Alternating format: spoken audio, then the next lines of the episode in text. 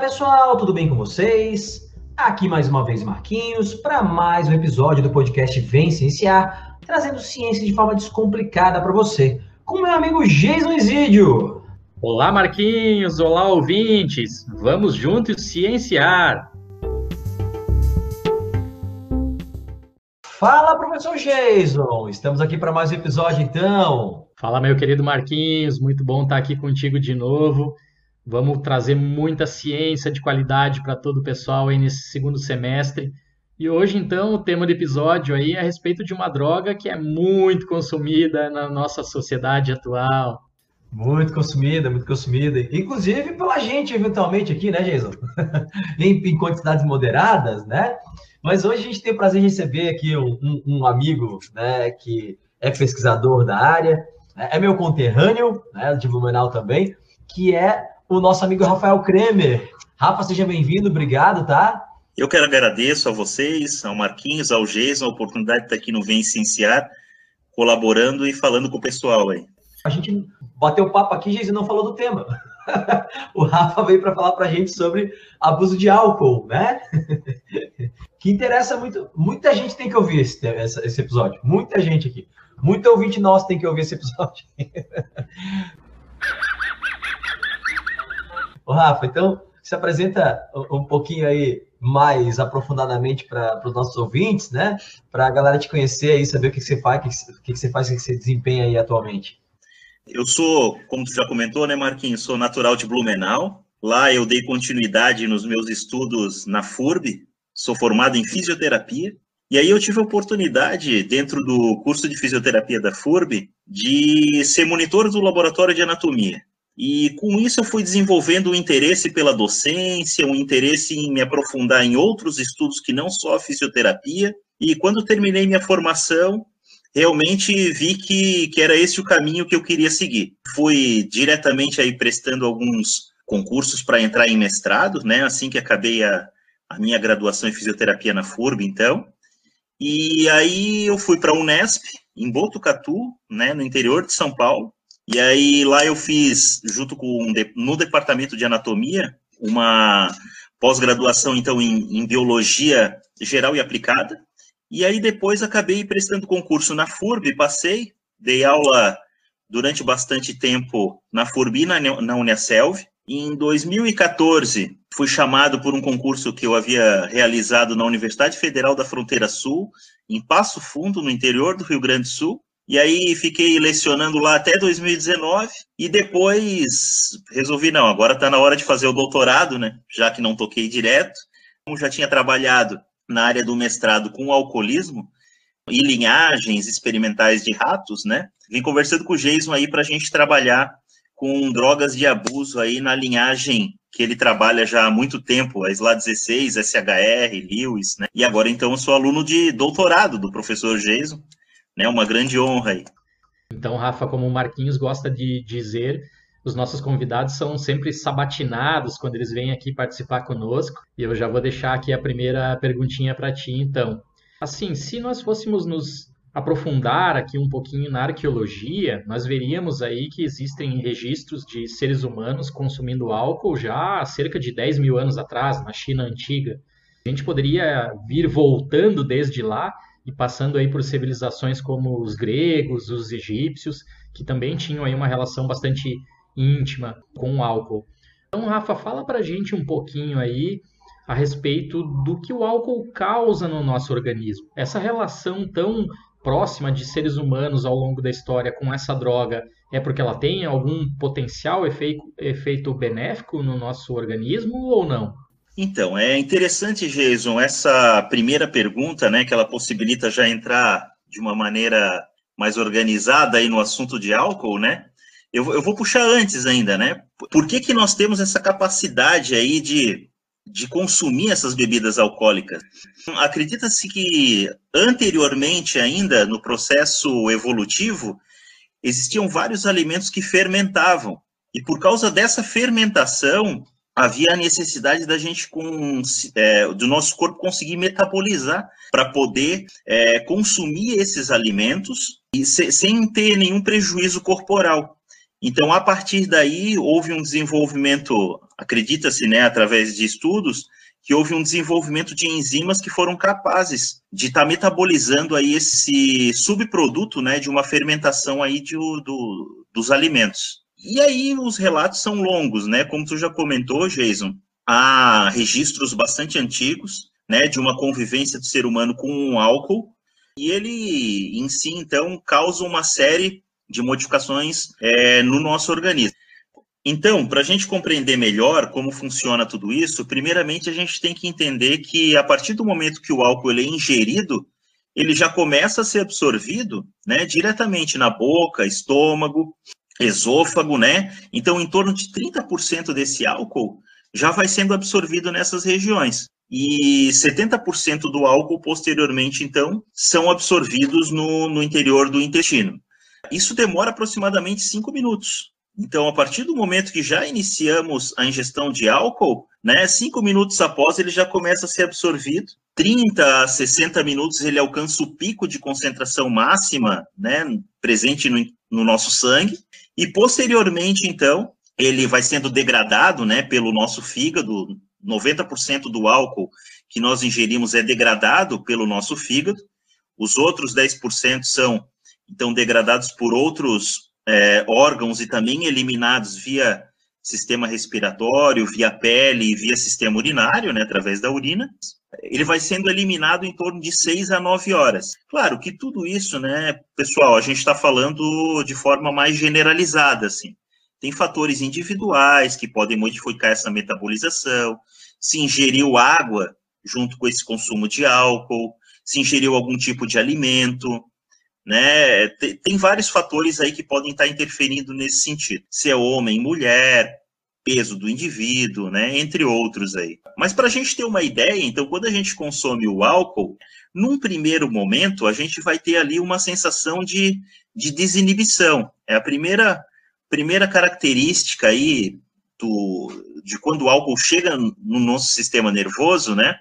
É que ele altera aí algumas vias de transmissão é, glutamatérgicas, GABAérgicas, dopaminérgicas, dos neurotransmissores, né, que são os comunicadores químicos entre um neurônio e uma outra célula. E essas, essas alterações nessa comunicação né, vão provocar aí algumas é, manifestações comportamentais. Então, no início, o indivíduo tem né, uma sensação de relaxamento, diminuição da ansiedade, ele vai ficando mais solto, né?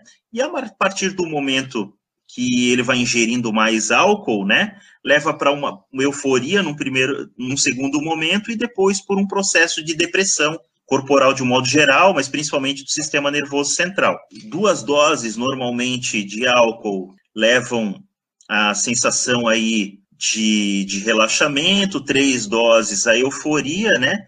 E de cinco a mais doses de álcool aí normalmente levam o indivíduo a ter, então, uma, uma depressão do sistema nervoso. Isso segundo a Associação Brasileira de Clínica Médica, mas como a gente já comentou, pode variar aí, tem fatores individuais que modificam bastante aí essa dinâmica do álcool no nosso organismo. Rafa, achei bem interessante essa tua explicação. Então, para ficar bem claro para o pessoal, a partir do momento que você ingere uma bebida que contenha álcool, ele começa a ser absorvido ali na tua boca, e aí vai passando, né, por, por estômago, intestino, enfim, vai ser metabolizado lá no fígado. É, obviamente, né, se, se você tiver aí algum, uma alimentação durante o processo ou recém ter terminado a alimentação um pouco antes de ingerir a bebida alcoólica, ela vai competir aí um pouco, né, com, com o álcool. Mas uh, eu estou fazendo esse comentário porque eu lembrei quando eu dava aula de psicofarmacologia e o pessoal sempre falava do, do tal do desafio. Ah, porque se eu pegar uma latinha de cerveja, por exemplo, e, e, começar a tomar de colherinha, nossa, o efeito é muito maior, a gente não consegue nem terminar uma latinha inteira. Eu sempre falava, bom, pessoal, depende então, né, se você está alimentado, se você não está, se você vai ficar com essa, né, vai tomar a cerveja ali de colherinha, vai ficar com essa cerveja muito tempo na boca, né, já vai começar a absorção ali. então tá aí, tomara que o pessoal escute esse episódio e, e compreenda que pouco tem a ver com a marca da cerveja, no caso, mas sim tem muito tem a ver com a concentração né, da substância, no caso do álcool, e com o estado alimentar que você se encontra no momento, né? Não, e muito importante, né, Jason, nesse sentido, é sempre consumir alimentação junto para esse álcool sendo absorvido de uma forma mais lenta, né, e causar menos prejuízo aí ao nosso organismo. Legal, Rafa. Bom, agora eu tenho uma pergunta para o Rafa também. A gente sabe que muita gente toma é, né, bebida alcoólica, quando a gente fala tomar álcool, né, pode pensar que tomou álcool 70 lá de, de fazer a higienização, né? Toma bebida alcoólica é, para deixar, para ficar mais relaxado, né? Então, é conhecido né, é, é, o efeito é, ansiolítico né, do, do álcool, né? Nessa história de, de beber, né, para tentar ficar mais relaxado e tal, ou para alguns outros efeitos também, mas nesse, nessa pergunta aqui queria mais é, é, focar nessa parte do efeito ansiolítico, é, existe uma, uma sabedoria popular que fala que uma bebida deixa mais, mais bêbado do que a outra, né? Deixa, pega mais, né? Ah, vodka pega mais, tequila pega mais.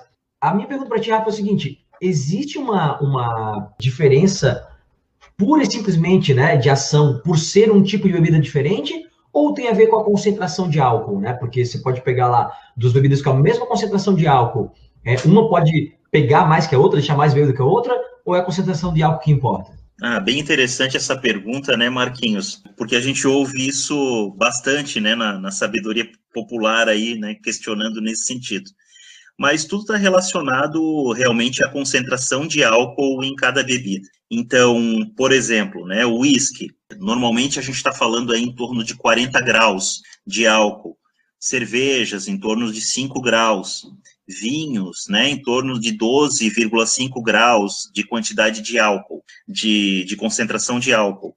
Então, de acordo com essas concentrações, é que a gente vai ter em cada bebida uma maior é, ingestão de álcool, né, a partir do momento que a gente as consome, né, mesmo ingerindo uma mesma quantidade de bebida, né, aquela que bebida que tem maior concentração de álcool, obviamente, né, vai levar uma maior quantidade de álcool no nosso sangue e, consequentemente, né, vai fazer com que esse álcool circulante traga uma série de alterações é, comportamentais maiores. É interessante a gente já falar, tu chegou a comentar em mais bêbado, né, Marquinhos? Então, é, é interessante a gente comentar que hoje em dia a gente tem três problemas maiores aí relacionados ao álcool. Uma delas é o consumo crônico de álcool, né? Então, o, o, através do alcoolismo, né? Bastante conhecido. Outra delas é através do beber pesado episódico, quando a gente ingere uma quantidade muito grande de álcool em duas horas. Né? O que, seria uma quantidade muito grande de álcool em duas horas? Para homens, são cinco doses e para mulheres, quatro doses. Bem, então, primeiramente, é importante que a gente compreenda o que seria uma dose, né? Então, uma dose, ela vai variar dependendo da bebida, então, que do, do qual nós estamos nos referindo. Por exemplo, uma cerveja, ela possui em torno de 5 graus, né, ou 5%, né, antigamente era falado graus, hoje em dia a gente acaba falando em percentual, então em torno de 5% de álcool corresponde uma dose, então, em torno de 350 ml. Enquanto que o vinho, por exemplo, em torno de 12,5%, corresponde uma dose em torno de 150 ml. E bebidas destiladas, do tipo uísque, vodka, né, normalmente aí na cachaça, na concentração de 40%, normalmente uma dose aí vai em torno de 35 ml. É interessante comentar também que essa dose, ela pode variar também de país para país, né? Então, no Brasil, a gente considera uma dose de 14 gramas de álcool. Né? Nos Estados Unidos, normalmente é considerado 10 gramas, no Japão, 20, né? Na maior parte dos países é considerado 10 gramas de álcool.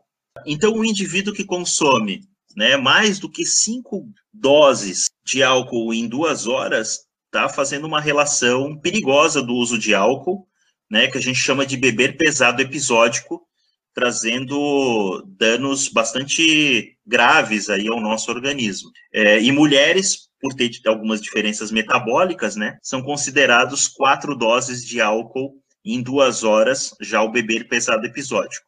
E outra complicação referente ao uso de álcool é que quando o indivíduo é, consome uma determinada quantidade de álcool, ele pode ter desordens decorrentes desse uso. Né? Então, ele pode ficar violento, ele pode cometer delitos, ter acidentes de carro. Então, são outras patologias aí consideradas graves, né, pelo, relacionadas ao consumo de álcool. Então, o ficar bêbado, né, Marquinhos, é uma questão. É, a gente está olhando só para mais, geralmente, a gente associa mais só na questão do alcoolismo, né? E a gente esquece um pouco o beber pesado episódico e os transtornos decorrentes do álcool aí também, né? Ah, muito legal. Rafa, eu fiquei super tentado aqui a te perguntar a respeito da questão da variabilidade, a variabilidade entre pessoas aos efeitos do, do álcool. Então fala aí um pouquinho para a gente a questão da genética envolvida aí com os efeitos do, do álcool e também de repente já estende aí um pouquinho essa tua, tua resposta para comentar um pouquinho sobre os efeitos diferenciais do álcool em homens e mulheres. Ah, bacana. Bem, então há diferenças entre homens e mulheres, né, Jason? Já, já, já comentasse, né? Então, uma das diferenças é em virtude da quantidade de sangue e, e volume, né, massa corporal presente é, no homem e na mulher. Isso vai dar uma alteração de disposição do álcool nos diferentes tecidos. E um outro ponto importante é que existe uma menor quantidade de enzimas de degradação do álcool pelas mulheres. Então, é degradado mais rapidamente no homem.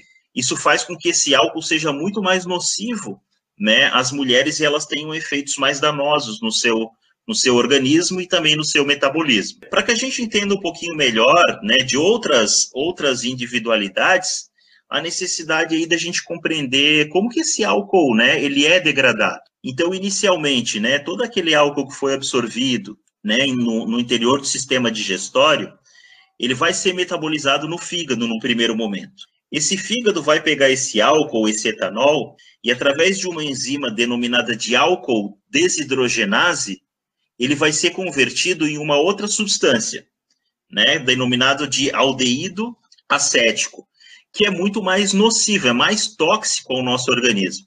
Então ele precisa novamente ser convertido agora para uma outra enzima denominada de aldeído desidrogenase em ácido acético ou acetato. Esse depois vai ser convertido em acetilcoenzima A e utilizado em processos energéticos aí no nosso organismo, né, dentro das mitocôndrias. Tudo isso acontece no interior de uma célula hepática que nós denominamos de hepatócito. O, o problema é que, né, essas enzimas, elas têm diferenças individuais, né, de acordo com a genética de cada indivíduo. Então, por exemplo, a álcool desidrogenase nós temos até seis tipos. Então, em indivíduos asiáticos, um desses subtipos converte mais rapidamente esse álcool em aldeído desidrogenase, deixando aquele efeito de desinibição, redução da ansiedade mais curto, fazendo com que essas pessoas não não fiquem tão propícias a consumir o álcool por esses efeitos, fazendo com que essas pessoas, inclusive, utilizem menos o álcool e tenham, e, e tenham menor probabilidade de, de virem a desenvolver um vício, né, um alcoolismo. Fora isso, então, esse álcool foi convertido, então, no aldeído acético. Esse aldeído acético ele é tóxico para o nosso organismo. E aí, a degradação desse aldeído acético, a velocidade de degradação dele, também vai influenciar para o indivíduo consumir mais ou menos. Porque se eu consumo algo que é, é muito tóxico para o meu organismo e causa muitas reações adversas, isso fica muito tempo dentro do meu organismo, eu não vou querer né, é, é consumir novamente essa substância. E, de novo, nos, nos povos asiáticos, principalmente japoneses e chineses, existe uma variação aí é, dessa enzima, aldeído desidrogenase, no qual ela, ela acaba não funcionando. E ela não funcionando né, de uma maneira adequada, ela vai fazer com que o indivíduo tenha, então, uma dificuldade de conversão ou uma ausência de conversão né, de aldeído é, acético para acetato. Essa enzima, ela pode estar presente também em alguns povos europeus, fazendo com que tenha algumas dificuldades, às vezes, no estudo em, em, em algumas populações, mas principalmente Então, em povos asiáticos, né, eles vão sofrer mais com as consequências do álcool. Em torno de 40%, 40 da população tem presente essa enzima. E se ela tiver em homozigose, pior ainda, eles não toleram uma única dose de álcool, por exemplo. Ah, que fantástico isso, Rafa, porque se a gente pensar assim na realidade brasileira, nós somos um país altamente miscigenado, com diversas etnias aqui dentro, e a lei no nosso país, por exemplo, a lei né, que você não pode aí ingerir bebida alcoólica e dirigir, é uma lei feita para todos. Mas você mesmo acabou de falar aqui que existe uma variabilidade enorme entre, entre pessoas, né? Essa parte realmente da, da genética, dos efeitos aí do álcool, se uma pessoa tem uma uma predisponibilidade genética maior ou menor para se tornar dependente ou para gostar do, do álcool, realmente dá aí um papo bastante interessante, de repente, de um episódio aí onde nós podemos se aprofundar bastante nessa, nessa historinha. É verdade, dá para dá aprofundar muito, né, cara? tem muita, muita variação mesmo. A gente nota até, né, quando sai para beber com os amigos, alguns que ficam, né, com efeito diferente do outro, né? Marquinhos, é... deixa eu aproveitar nesse claro. ponto claro, claro. que essas diferenças genéticas entre indivíduos que, que vão reverter numa alteração dessas atividades enzimáticas faz com que os povos mais ao norte, principalmente a gente falando então de Inglaterra, Rússia, e, outros países europeus é, tenham em torno de três a quatro vezes mais consumo de álcool do que outras regiões, de povos asiáticos e inclusive afrodescendentes também. Que legal, cara. É que interessante a gente tem esse mapeamento genético, né, por, por etnia, né, que faz essa diferença bacana, bacana. O Rafa, então, deixa eu te perguntar outra coisa aqui, cara. A gente sabe, né, não é uma coisa que é senso comum e que a gente, né, pesquisas mostram, tal, mas eu queria que você é, é argumentasse aí, explicasse para a gente um pouquinho por que, que usar efeito, uh, perdão, usar o álcool frequentemente é ruim. É, os efeitos fisiológicos eles vão mudando com o tempo, o teu corpo vai se adaptando, vai alterando como ele atua no teu organismo. Por que, que usar com muita frequência o álcool é ruim? Então, Marquinhos, segundo pesquisas mais recentes, né, teve uma publicada agora na Lancet em 2018, beber qualquer quantidade de álcool passa a não ser seguro.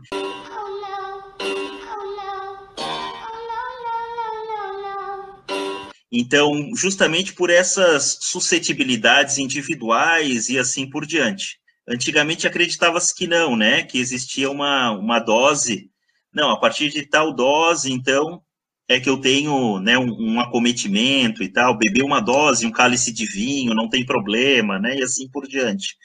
Mas, atualmente, em estudos realizados é, mais recentemente e com uma quantidade de países maiores, esse estudo que eu estou me referindo, a gente pode deixar depois ali para o pessoal acessar também, né, foi feito em numa, numa coleta de dados de 195 países. Então, ele traz para a gente que não existe nenhuma dose consumível né, de álcool que passa a ser seguro. A partir do momento que eu consumo uma dose, eu já aumento em 0,5 a probabilidade de me tornar viciado, não é? ou ter alguma, alguma complicação decorrente do uso do, do, do álcool. E isso vai aumentando essa proporção à medida que eu vou consumindo mais álcool. Né? Se o indivíduo passa a consumir né, por dia cinco doses, por exemplo, essa probabilidade dele ter distúrbios decorrentes do álcool já passa para 37%. Então, é, são números rel relativamente altos, então, de acordo com a dose que o indivíduo vai ingerindo. E é muito difícil e tênue, né, a linha de eu parar numa dose, não tomar a seguinte, até porque o próprio álcool é, altera a, a, no, o nosso juízo, né, a nossa interpretação, essa capacidade ali de, de interromper o seu próprio uso, né? Eu só bebo latinha. Latinha. Quantas latinhas? É, umas quatro. Quatro. Então, é, é, é complexo nesse sentido, né, em virtude de de uma dose já, já me propiciar efeitos negativos. Os principais estudiosos do álcool, né, por exemplo, o professor Laranjeiras, que estuda mais essa parte de drogadição, que ele vai comentar, olha, o ideal seria não consumir nada de álcool.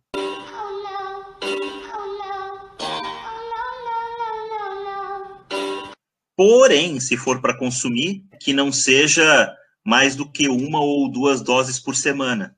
Bem interessante, Rafa, saber que, segundo algumas evidências científicas atuais, então realmente nós não temos aí essa, nenhuma dose segura, né? Porque existe uma sabedoria popular de que se você beber pouquinho é bom, é interessante, né? Mas aparentemente a ciência está mostrando outra coisa. Já que você deixou aí a bola quicando, Rafa, assim, nós temos aqui no Vem Cienciar uma audiência muito grande entre pessoas jovens e o motivo principal disso talvez seja o professor Marquinhos com seus estudantes. Então, eu queria justamente fazer a pergunta aí para ti, né, já que você pudesse talvez deixar um recadinho para todos eles aí que, que nos escutam, que estão lá no, no ensino médio, né, se preparando para fazer vestibular, para adentrar no, no ensino superior. O que, que o álcool poderia causar, então, ao organismo dessas pessoas muito jovens? E, de repente, também já vou fazer uma segunda pergunta aqui junto para ti, né? Você já emenda a resposta.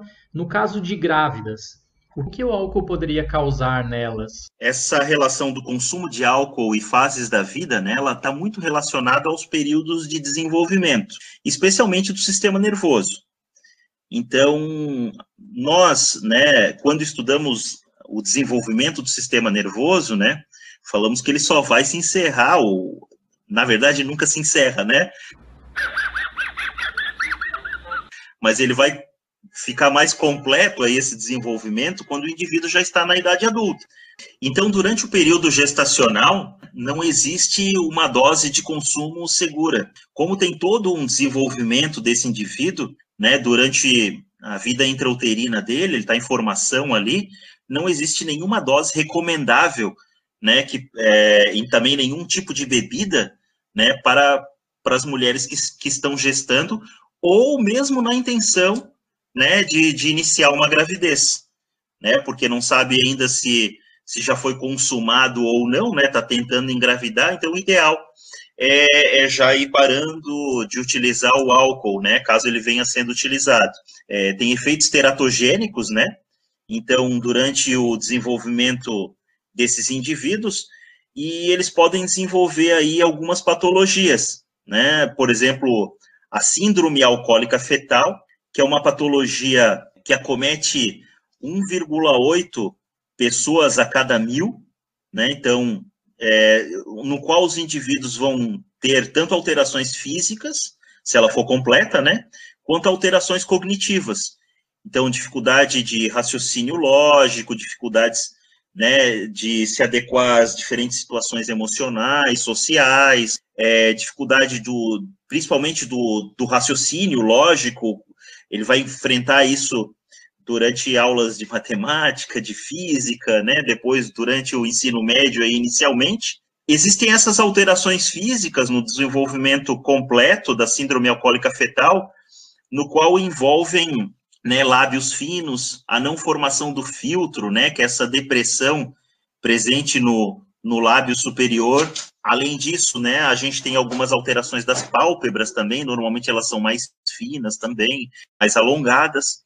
Então, é, é uma patologia bastante grave aí e que não pode ser revertida posteriormente, né, e só prevenida. Então, 80% dessas crianças, por exemplo, que vão ter essa síndrome alcoólica fetal, não vão conseguir desenvolver uma vida independente depois. E muitas delas vão, vão, vão acabar ah, realizando transgressões sociais e, e, assim por diante.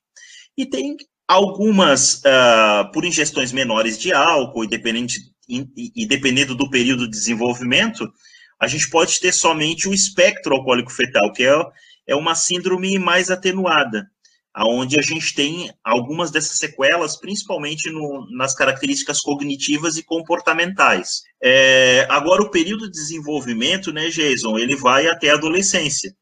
Então, durante a infância, né, e a adolescência, o ideal é que não se consuma álcool em hipótese nenhuma, porque a gente tem um período de formação aí desse sistema nervoso, né? E a gente com consumo de álcool tem perdas neuronais, né? E assim por diante. Não é um período é, do qual deve-se estar utilizando qualquer tipo de substância nesse sentido. Inclusive, quanto mais cedo e quanto maior a quantidade for consumida durante a adolescência, propicia que o indivíduo tenha problemas na, na, na vida futura pela utilização do álcool.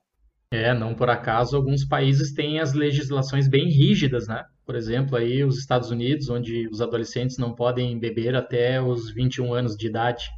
O Estatuto da Criança e do Adolescente também é, tem uma parte ali que é lei, né, que a gente não pode, em hipótese nenhuma, é, fornecer, vender, né, é, ou estimular que o indivíduo consuma qualquer tipo de, de droga, né, e o, e o álcool é uma droga, né, mesmo sendo considerada lícita, né, ele é uma droga. A gente é, hoje tem muita noção desses efeitos maléficos do álcool, né, mas a verdade é que a gente vem de uma geração, a nossa geração, nós coincidentemente temos a mesma idade, nós três aqui, cara, onde os tios botavam chupeta na, na caipirinha e davam pra gente, cara. Eu não sei se vocês. Toda família tinha um tio babaca que fazia isso, né? Toda família tinha. Mas é, é que talvez é um pouco da, de não conhecer os efeitos maléficos, né? Da, da droga em si, né? Bom, é, Rafa, eu queria te perguntar então, se a gente sabe né, que o álcool é maléfico, que faz mal, que cronicamente é um negócio que pode prejudicar a tua, tua saúde como um todo, e todas essas consequências que você acabou de citar para gente aí, né, é, por exemplo, de, uma, de um consumo de álcool na gestação e tal, as consequências para o feto, né, para a criança que vai nascer, por que, que o álcool é considerado uma, uma droga lícita? Por que, que ele é uma droga liberada, legal, né, o uso dessa, dessa droga? Então, ele é uma droga socialmente aceita, né? Então, mas que pode se tornar tão maléfica quanto quanto outra, né? 10% da população vão ter problemas decorrentes da utilização de álcool. Então, é um número expressivo. Agora existe também uma pressão grande, né, por parte da indústria, das empresas, né, em relação a, a fazerem também um, um contraponto, né, para explorarem essa esse tipo de produto, né? Então é, é, é complexo, né? É, é, uma droga socialmente aceita, mas que, que tem uma repercussão bastante negativa na nossa sociedade. É, realmente eu concordo, né? Os motivos de o porquê o álcool é, é liberado, é considerado uma droga lícita, são bastante complexos. Está aí também uma temática muito interessante para um episódio específico. Aliás, a gente já teve alguns períodos na história da, da humanidade em alguns locais onde o, álcool foi proibido e aí gerou todo um tráfico paralelo, né? Nós temos na atualidade países onde o consumo de bebidas alcoólicas é proibido. Enfim, aqui dá para se alongar bastante também nesse ponto. Não é o objetivo principal do nosso episódio hoje, né? Mas de repente a gente fala disso no, num próximo. No meu caso, Marquinhos, não era o, tio que molhava aí a, a chupeta no álcool, mas na verdade eu tinha uma própria influência ali da, da família, né? Para experimenta aqui um pouquinho, né? Porque de repente tem que se acostumar aí com a droga para depois não quando for adulto aí não não passar mal, né? Tomando álcool, né? A gente tinha aí questões às vezes de uh, alguns remédios caseiros produzidos com álcool, aquele famoso fortificante que eu não vou falar o nome, que também basicamente ali era só álcool então, de uma maneira ou de outra, né, a gente não, não tinha assim tanto conhecimento e a nossa infância aí, a gente passou por um período onde consumia, né, de maneira direta ou indiretamente, uma, uma boa, uma certa quantidade grande aí de, de álcool. Isso causou algum tipo de prejuízo ou não na nossa vida, né, a gente não tem como realmente é, averiguar adequadamente. Mas aí nós temos então atualmente aí o paradigma de vida alemão, né, onde as pessoas incentivam lá a tomar cerveja todos os dias, paradigma de vida francês, onde é altamente incentivável lá tomar uma tacinha de vinho todos os dias. A, a sabedoria popular ela, ela tenta espalhar muito essa mensagem de que realmente é muito benéfico, né? É constantemente ali submetendo o teu corpo a, a doses de álcool. E a ciência aparentemente é, vem mostrando que talvez não seja esse o, o caso. Né? É sempre importante você ter na mente aquilo que, que o Guilherme falou para nós aqui no episódio de automedicação. Né? Tudo tem um custo. que avaliar aí, de repente, ah, vou tomar uma dosezinha pequena e tal, né, me alimentando conjuntamente. Bom, pode estar tá causando ali algum dano celular, algum dano no DNA, mas vai ter ali o efeito benéfico, talvez, de te relaxar, de te fazer dormir um pouquinho melhor, de te diminuir a ansiedade.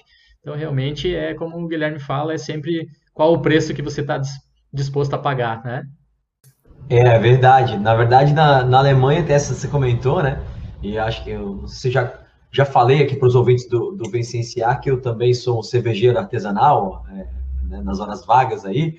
Já faço cerveja aí há algum tempo. Com, né, comecei com um amigo nosso que hoje tem uma cervejaria. Curte, um abraço, tá devendo episódio com a gente aqui. Tá se escapando, fugindo, curte, né? Mas a gente vai ter que ir lá para Chapecó, gravar com ele direto da, da, da Basáltica lá, né? Ó, tô fazendo jabá para tua cervejaria aqui, cara. Precisa vir fazer um episódio com a gente. Mas é, tem uma, uma região da Alemanha, eu não vou lembrar, acho que é a Bavária, não tenho certeza, que eles têm lá um segundo café da manhã, porque lá eles fazem o primeiro café de jejum, café da manhã no meio da manhã e, e o almoço, né? No segundo café da manhã que eles bebem cerveja com suco de laranja, né? Uma, uma Weiss misturada a suco de laranja, né? Então, é uma parada que é, é tradição lá dos caras, né? Para eles é normal beber, né? Mas realmente a gente tem que o mundo evolui, né? E nessa evolução a gente sabe hoje o quão maléfico pode ser essa, essa droga, né? Por mais que a gente eventualmente faça uso de forma social, né, Jason? Né, Rafa? é, todo mundo sabe também, né? Eu, eu gosto bastante também de uma, de uma cervejinha.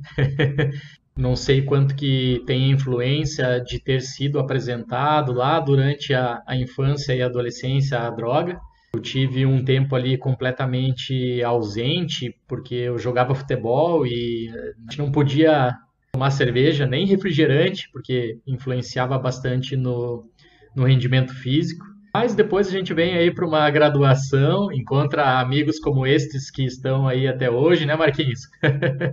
o cara faz cerveja, eu tenho que provar, né, gente? A culpa é minha agora, tu viu, Rafael? Agora a culpa é minha. Um, um fundo é. de verdade há, né, Marquinhos? Um fundo é, de verdade há, né? É, é, interessante, né? Porque essa, essa correlação é, social, então a gente utiliza normalmente o álcool em comemorações e né, em reuniões familiares, de grupo e assim por diante, né? E especialmente quando a gente fica mais é, li, liberto, assim, de algumas questões sociais, talvez nesse período mais universitário, né? É onde são registrados os, os maiores problemas e, e a maior é, índice de, de, de taxa de consumo de álcool, né? Então, o que eu acredito que a gente tenha que colocar é, daqui para frente são conversas abertas nesse sentido, né? Para que a gente é, meio que quebre esse paradigma, esse tabu de não falar do álcool e falar de forma mais aberta sobre o como beber de forma saudável, então, já que dificilmente as pessoas vão, vão parar de beber, né? Então, ah, utilizando outras bebidas junto, consumindo outros alimentos, ajudando o companheiro do lado a reconhecer que ele já passou um pouquinho da, da dose, né? E assim por, por diante, né? Eu acho que falta um pouco ainda a gente trabalhar nesse sentido, apesar de que a, o consumo de álcool ele está relacionado quanto maior o nível de estudo e o maior o nível de conhecimento dos indivíduos, inclusive em relação ao próprio álcool. O quê? Como? Como? Né? Isso é um dado interessante. Falta esse debate na sociedade, né, Rafa? Eu já perdi amigos ou familiares por causa do álcool ou pelo álcool, né? Automobilísticos ou problemas de saúde. Sinceramente, se eles soubessem, talvez desde muito cedo, os malefícios que essa droga pode causar, os efeitos que a droga causa no corpo deles, talvez estivessem até hoje aí conosco, né? Então a gente tem que derrubar realmente esse assunto tabu né? O que você colocou aqui para a gente hoje, o saber beber é algo muito importante, porque realmente nós não temos aí a, a perspectiva, pelo menos no curto prazo, que as pessoas realmente deixem essa droga, já que é uma droga lista, deixem ela completamente de lado. Então, o saber beber já ameniza bastante os nossos problemas. E também chamar atenção para a questão do consumo crônico, como tu colocaste, né, Rafa, no, ao longo do episódio diversas vezes Uh, uma única dose pode não ser seguro, ciência, segundo a ciência, e o consumo crônico ele pode aí piorar muito o caso. Então, realmente, aqui nesse episódio o nosso papel aí de cientistas responsáveis, por mais que a gente tenha admitido, eu e o Marquinhos nesse episódio, que fazemos uso da, da droga, né? fazemos uso do, do álcool, uh, a gente está aqui para trazer ciência para vocês, então, para tentar mostrar que realmente, se você conseguir, se você puder, é, não beber nenhuma dose, é muito melhor para a tua saúde. Rafa, eu queria te agradecer muito, cara, por essa aula aqui sobre o assunto. É, a gente sempre aprende, né? A gente sempre fala aqui pro, pro, pro Jason, né? Eu sempre comento, o Jason também comenta, eu, que a gente sempre aprendendo muito, porque a gente acha que sabe sobre as coisas, mas tu trouxe informações que eu desconhecia totalmente, né? Essa história é, dos efeitos, principalmente, né? Em, em, em gestantes, no feto, né? Esse dado que você trouxe agora, de que pessoas com maior grau de escolaridade têm um consumo maior, né? Então, são coisas que a gente vai aprendendo e que é, é sempre legal, cara, que eu acabo usando isso em aula. Né? Vou trazendo os meus alunos, trazendo essas informações que enriquecem também o conhecimento deles. Então, queria te agradecer muito pela tua disponibilidade, cara, por compartilhar conhecimento com a gente aí. Obrigado mesmo, tá? Ah, novamente eu agradeço a oportunidade de estar aqui conversando com vocês no Cienciar.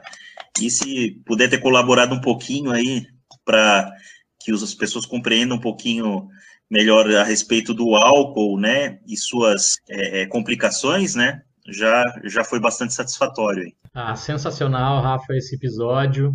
Muita ciência de qualidade, muita informação boa aí para melhorar a saúde das pessoas. Estaremos em contato aí, vamos te chamar no futuro para aprofundar alguma das ideias que anotamos aqui ao longo do episódio.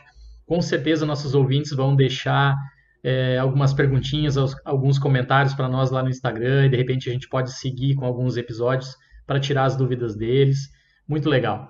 Marquinhos, vou deixar aqui um grande abraço, já que foram citados ao longo do episódio, para os nossos ouvintes do Japão. É, a gente está com uma audiência bastante grande lá, é o terceiro país que mais nos ouve, provavelmente brasileiros que moram lá no Japão.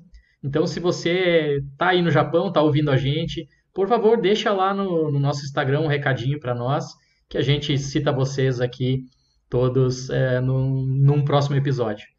Por favor, por favor, pessoal do Japão aí, se manifeste que a gente fica muito feliz e vamos, vamos fazer questão de citá-los aí. Como a gente tem também gente ouvindo a gente na Alemanha, nos Estados Unidos, galera de fora aí que ouve a gente, deixa o nomezinho aí que a gente vai citar nos episódios. Gente, obrigado, viu, por ouvir a gente, continue ouvindo a gente, a gente está sempre tentando trazer conteúdo relevante, de qualidade para vocês. Um abraço e até a próxima. Grande abraço para vocês todos e até o próximo episódio. Sigam o Vencenciar nas redes sociais, arroba Vencenciar no Instagram e no Twitter. Temos página no Facebook, temos canal no YouTube. O nosso e-mail é vencenciar.gmail.com. Por esses canais você pode tirar sua dúvida, mandar sua crítica ou sugestão. Estamos nos principais tocadores de streaming de áudio, Estamos no Anchor, Apple Podcasts, Google Podcasts, Spotify, Podtail, Breaker, Castbox e logo estaremos em outros.